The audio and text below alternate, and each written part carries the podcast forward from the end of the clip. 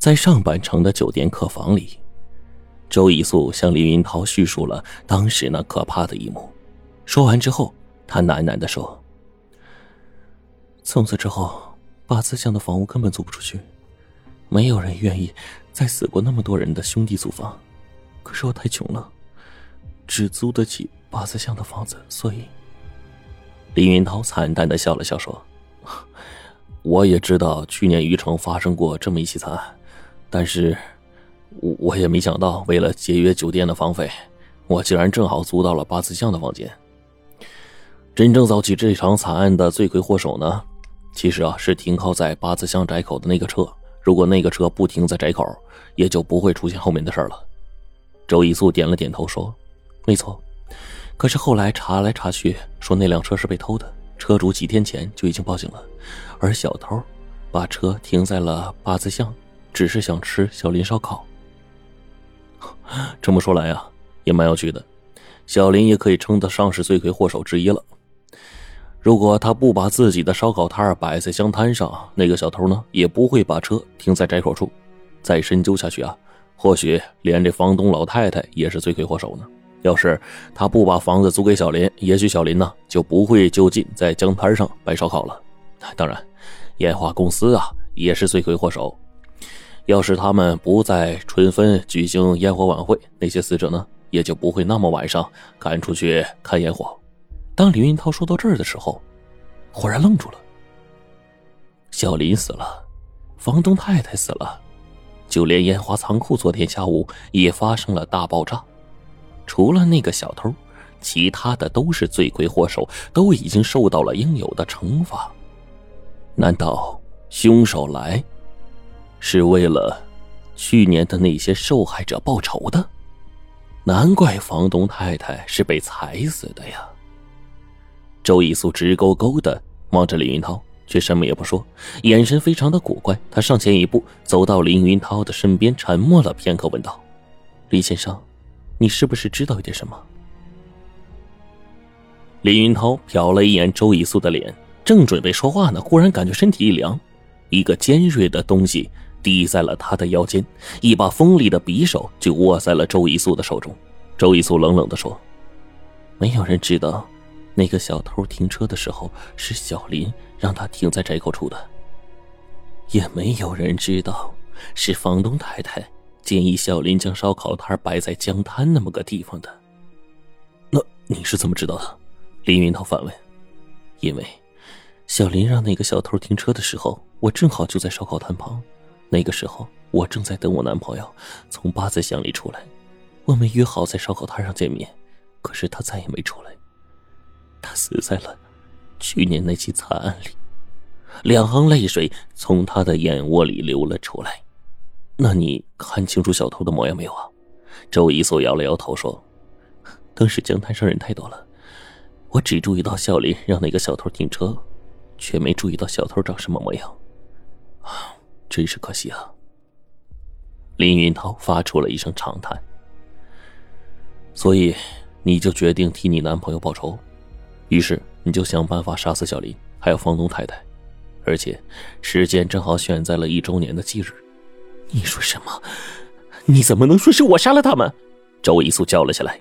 林云涛望了眼周一素，说：“昨天晚上我实在睡不着，连接好网络之后，一直在屋子里上网。”昨天夜里，林云涛上了一会儿网，觉得无聊。出于对隔壁美女的好奇，他决定啊，试探性的登录连在同一个路由器的另一台电脑。林云涛是一个电脑高手，远程控制隔壁使用同一个 IP 地址的电脑，对他来说简直是小菜一碟。进入了周一素的电脑之后，他想了解一下隔壁美女平时的爱好，于是调出了周一素平时上网的浏览记录。在历史记录里有一个海外的网站，引起了林云涛的好奇。他打开一看，就愣住了。这个英文网站是海外某一个极端组织办的教学网站，里面教的都是如何渗透暗杀恐怖主义的教程。而最值得注意的是，其中的一个页面专门介绍如何利用化工店里能够随便买到的平常器材，制造出威力巨大的炸弹。从这个页面中。林云涛联想到江滩上那个被炸出来的大坑，他不禁怀疑：难道小林是周以素杀死的？因为这只是一个毫无根据的怀疑而已。所以在今天见到警察之后，他并没有举报，而是从刚才周以素的一番话里面，他终于知道了周以素的动机，拼凑出了他行事的轨迹。周以素手上的匕首颤抖着，他的脸上也渗出了细细密密的冷汗。林云涛转过脸来说：“我就是有一点没弄明白，你是怎么做到同时杀死小林还有房东太太的？警察说过，他们俩。”几乎是死在同一时刻的。周以素什么也没说，李云涛忽然叫道：“哦，我明白了，你不是有一个网恋男友吗？一定是他在协助你，他将炸弹埋在了江滩上，而你去杀了老太太。难怪我昨天见你的时候，你刚洗完，你一定是将身上沾染的血迹洗干净，是吧？”周以苏的脸色变得非常的难看，他手里的匕首颤抖的更加厉害。林云涛一点也不在乎，他笑着对周以苏说：“我知道你是不会杀我的，你凭什么这么说？”周一素怒斥道：“昨天夜里，你去杀老太太的时候，只是换了一双和我的脚一样大的鞋子，就可以轻松的将污水泼在我身上。不过呢，你没有这么做，这就证明你只是想为前男友复仇，绝对不会杀死其他无辜的人。”林云涛说着。当的一声，周一素手里的匕首就落在了地上，他也颓然的坐在地上，掩面哭泣起来。林云涛拾起地上的匕首，走到皮箱旁，打开皮箱，取出笔记本电脑，说：“你不用担心，我不会向警方举报你。要知道，昨天夜里我为了在这一个小时里，不仅要买好路由器和光纤，还要把这一枚威力巨大的自制炸弹埋在江滩上，可费了不少力气。”周一苏抬起头。疑惑的望着林云涛，声音颤抖着说：“林先生，你刚才说什么？”我说：“那枚炸死小林的炸弹是我埋的，是我把炸弹埋在江滩上的。你听明白了吗？如果不明白，我还可以换个方式告诉你，我就是那个和你在网上聊天的网恋男友。不是你在网上教会我怎么做炸弹吗？不是你在网上要我在昨天晚上将炸弹埋在江滩那个你做了记号的地方吗？”你忘了？周一苏瞪大了眼睛，几乎不敢相信林云涛所说的每一句话。林云涛笑了起来：“ 你在网上告诉我，这个炸弹呢威力很小，你只是想捉弄你朋友。可是呢，你不知道，我读大学的时候学的是化学工程，我知道这个炸弹是用来杀人的，所以我开始好奇，于是我就查你的 IP 地址，从一个月前就对你进行调查了。”我知道了，你的前男友死于一年前的八字巷的惨案里面，所以我猜呀，你是想为男友复仇。你的计划很巧妙，只是炸死小林，你就会离开这个地方，不再和我联系。没有人能想到，小林是被你的一个网友炸死的。李云涛看着周一素惨白的脸，顿了顿说：“我很钦佩你，所以决定帮你的忙。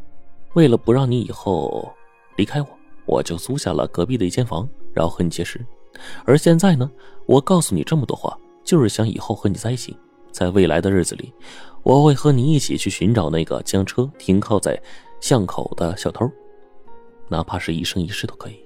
他搂住了周一素，用力的亲吻她的嘴唇。周一素挣扎了一下，就顺从了林云涛的热情。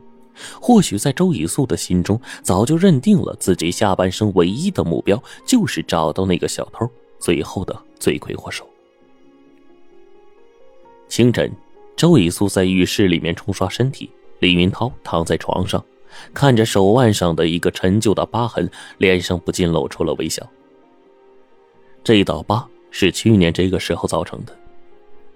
那个时候他刚到禹城，就偷了一个车，听说在江滩边上啊有一家味道非常好的烧烤摊，于是他就驾车来到了八字巷外。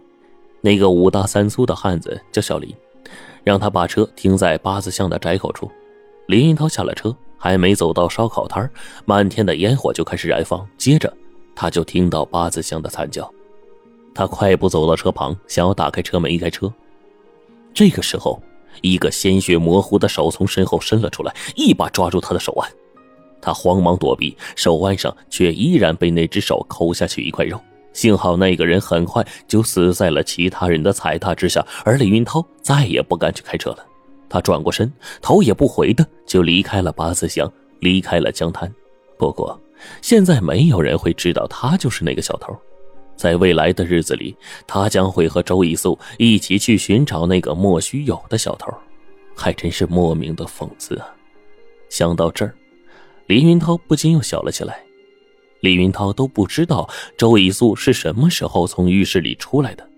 当他发现身边多了一个柔软的身体之后，正想去拥抱呢，却发现两腿之间忽然一凉，那把冰冷的匕首又贴在了他的要害处。你你这是干什么？别开玩笑了！林云涛不满的埋怨，周以素却是一脸严肃，冷冷的对着林云涛说：“我刚才洗澡的时候，才想起一个很严重的问题。昨天我就问过你，你并没有回答我。你必须告诉我，你是怎么知道八字巷惨案和房东老太太还有小林有关联的？你是怎么知道小偷的车是小林让他停在那儿的？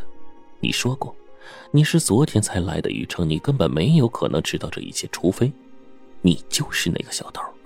他顿了顿说：“我只给你十秒，你要是解释不了，你的身上会少一个很重要的部分。”面对着周以素的质问，这一下，李云涛就真不知道怎么回答了。